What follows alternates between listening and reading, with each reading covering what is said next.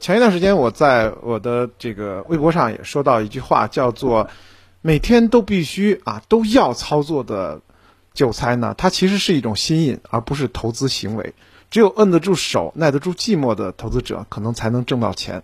也就是说，不是我们的市场每次或者每天都有操作的机会。那比如说最近一段时间呢，其实我在之前的直播当中说，就是可操作或者说可投资的这样的机会呢，其实是比较少的。那实际上我们的 A 股呢，一直是牛短熊长，也就是说，在整个 A 股的历程当中，真正可以操作的，因为我们是单向市场，不是双向的啊，这个卖空的也可以挣钱的市场。因此的话，其实呢，想挣钱的话，只能是在所谓的这个上涨的机会当中才能挣钱。因此，大部分机会其实或者大部分时间是没有投资机会的。那现在就属于这段时间，A 股的三大指数呢，今天呢，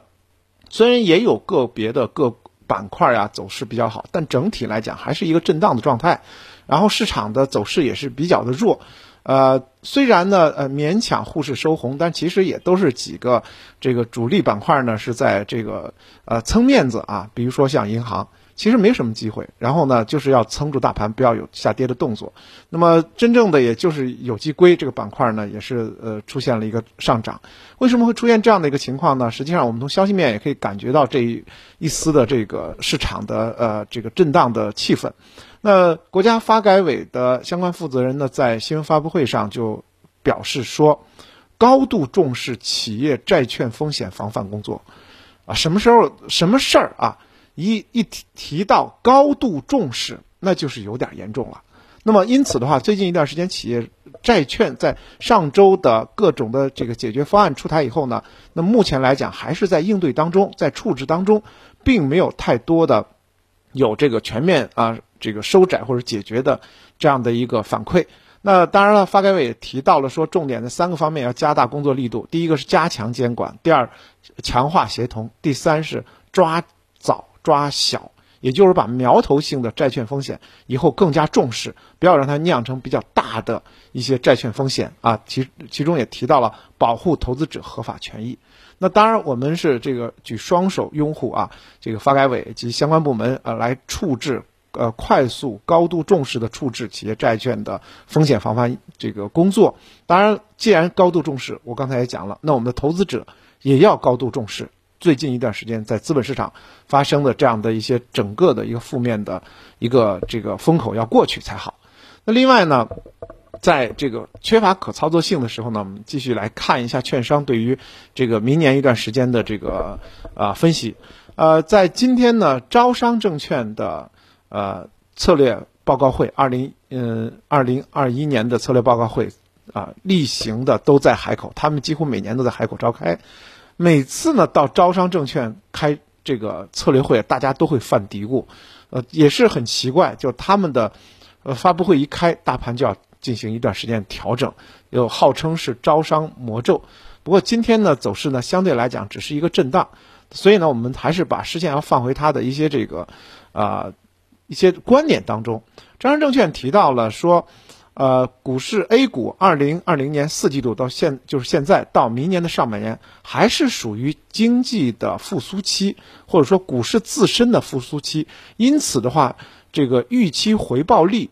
并不会太高，甚至呢，他们认为二零二一年 A 股整体的预期回报率会明显低于今年。也就是说明年呢，他们认为这个赚钱的呃效益呢，也不是特别的呃明显或者容易。那么。当然还是有一些机会啊！招商证券提到了说，有三个超预期啊，可以让大家进行布局。第一个超预期是中国出口有望超预期啊。从今年三四季度来看，这个中国的出口呢，已经比原来我们想象的要好很多。当然有各方面的原因，一是我们的呃这个疫情防控跟这个全球来讲有时间差；第二呢，由于呃全球疫情仍然还在反弹当中，因此很多订单移到了中国，使得我们的出口链。啊，更加的这个呃强壮啊，所以呢，出口这一部分是超预期的，这个会延续到明年。另外呢，全球通胀有望超预期，就是全球通胀链。那么我们也知道，就是因为美国在继续的通过这个 QE 来啊增加流动性，增加他们的这个啊经济的复苏的一个能量。当然，你要是通过 QE，那必然就印钞。那美美元印钞的话，大宗商品市场呢，当然也就被跷跷板压上来。这也是我们今天说到了，其实，在板块分析当中呢，待会儿要说到高盛的观点，其中呢跟这个呃美国 QE 有很大的关系。另外呢，就是说我们国内呢疫情防控呢也是有望超预期的，就是比这个原来我们设想的还好。因此的话，下一步的这个。包括出行链在内的这个文化娱乐的消费，或者说消费升级当中的这个非物质消费，很有可能很快又会起来。这是这个招商证券提出的对明年，呃，整个一年。当然，我觉得它这个至少啊，在一二季度应该是非常站得住脚的。明年一二季度啊，再次重复就是出口链，还有全球通胀链带动的这个物资啊，全球大宗商品物资的。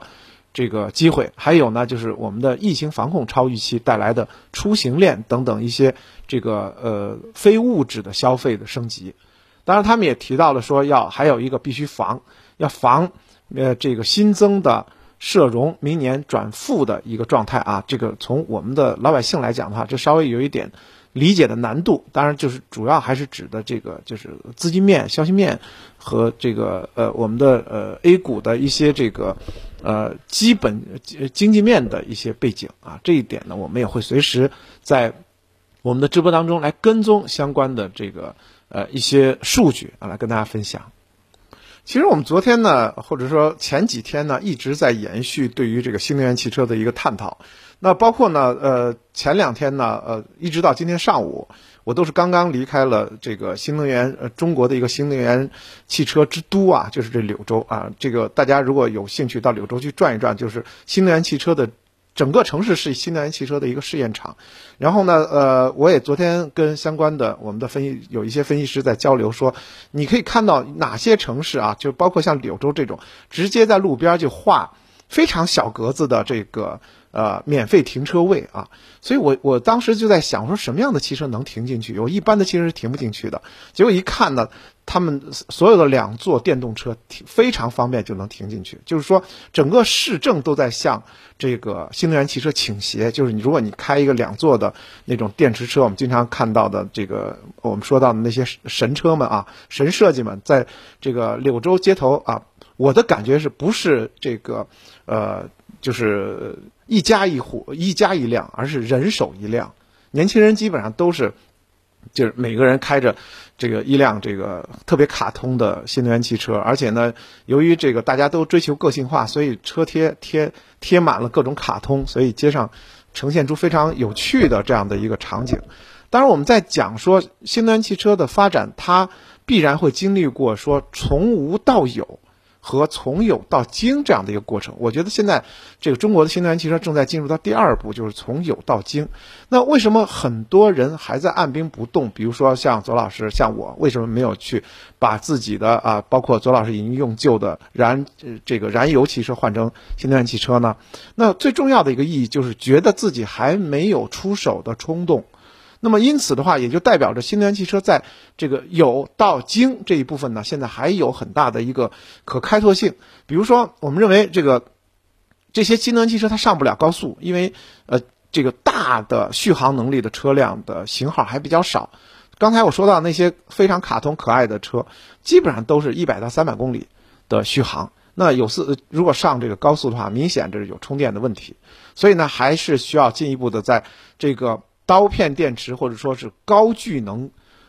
汽车载电池上下功夫，这就是刚才左老师说到第一个我想说到的这个电池革命啊。那么电池革命才会带来更多的新能源汽车的这个发展。那么第二就是说，我们现在讲的说，只是把电池装在了汽车上，那就是就是脑子里马上浮现出一个词叫什么？叫老头乐。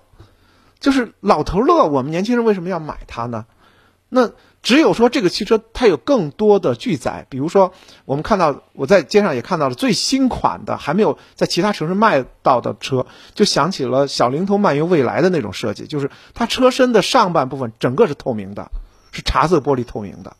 然后呢就是悬浮人就像悬浮在那儿一样，哎，我觉得从设计感上很现代。当然，目前这这这个车型可能只有柳州自己在用，其他还没有上市。然后呢，还有就是说，你光是外形有时尚性，那有没有就比如说我自己在想象说，如果它的这个前挡玻璃可以直接的出现出投影，就数字投影啊，那就不用低头去看我们驾驶的这些数据了。那么等等啊，就是带来了一个什么呢？叫这个智能化汽车。那么在前两天我们在讲说，以华为为代表，还有我们很多上市公司的这个呃智能化的开发，包括车联网的软件应用，在这个呃智能汽车上，包括这个新能源汽车上，我们是智能加新能源这种东西加上以后，可能我们年轻人才更有兴趣，去在这个下一次的购买当中，让自己的坐车升级。因此的话。刚才就是我们提到的这个，呃，左老师提到的，对于新能源汽车的深入的挖掘有哪些细分？我们可以看到，除了整车以外，我们会有电池革命的这一部分。当然，电池革命本身也存在材料革命和这个工艺技术革命啊等等啊，甚至这个电池框架革命。那么这是一种呃，这是一条线索。还有呢，就是当然是汽车整车。还有呢，就是我们说叫软件场景。就是软件智能呃车联网，在五 G 和新技术的加持下，怎么样让车辆更加智能啊？比如说，呃，这个停车，呃，我我停不好了，好吧，交给汽车自己去停吧，交给这个小车自己去停好位置啊，这样的智能化。那包括一些显示技术等等，包括一些防撞技术，前后这个有这个前后防撞眼。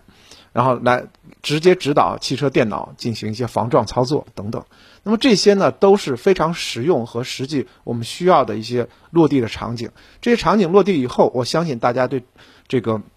智能新能源汽车的呃喜爱和购买会更加的加速。当然，这都需要 A 股的很多相关上市公司去努力。当然，我们 A A 股的股民也会用真金白银去支持他们。非常重要的一个经济链就是出口链，就是刚才我也说到了招商证券提到的这一条。那么在明年来讲的话，首先我们肯定还是有这个就是疫情呃红利。怎么说呢？就是我们的疫情的防控要比全球其他地方要好，尤其是一些呃同样品质的制造类的这个国家，它的疫情防控都要好。因此的话，在接下来一段时间呢，我们的这个呃对于呃疫情替代，就是他们有长处，但是我们呢疫情防控好，我们在呃比如说服装纺织等等，也是占据了很大的一个呃实力的这一部分的出口当中呢。啊，依依然是会占比较好的一个比例，所以呢，最近你包括港口啊，包括一些这个纺织呃消费类的，其实我们最近呢也都是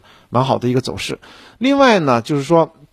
这个高盛刚才也提到了，高盛提到了大宗商品在明年呢是有一波这个牛市啊，非常确定的这个态度和研报。那么也是因为啊，它的道理就是两点：第一道，第一点呢就是美元呢明年会继续 QE，不管谁上上台都会继续的去加印美钞，那么也会带来就是全球能源和非能源物资的这个上涨。因为是全球定价的嘛，这是第一。第二呢，就是高盛也是认为明年呢，呃，全球的这个经济复苏还是在这个推进当中。那么经济复苏的话，就代表着说这些这个呃能源非能源类的这种大宗商品，它的需求也会上升。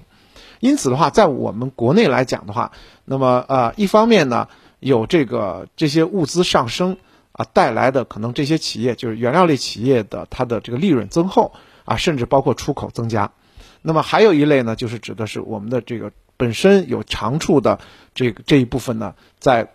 全球经济和防控啊继续的这个好转情况下呢，在加大出口。因此的话，出口呢目前来讲，在政策的扶持下和全球经济的整个走势之下，还是会转好。当然，就唯一中间悬的一个比较呃不好的链呢，是在于我们的人民币继续在升值，那么就代表着我们的货品出口的话，就是呃成本和价格会上升。所以呢，这个是唯一一个啊需要再进行观察的。但是不管怎么说的话，那么包括中金公司啊在内的国内大券商也都是认为说，明年呢就是全球经济复苏，它是会渐进复苏的。而我们国内的就有优势的大宗商品出口是有这个乐观预期的。所以呢，对于出口这个链条来讲的话，我们可以从我们的强势制造和这个呃优势大宗商品。这两条线，还有就是中间的物流，比如说港口、出口港口等等啊，还有一些集装箱公司，这三条线去观察它的这个操就交易的机会。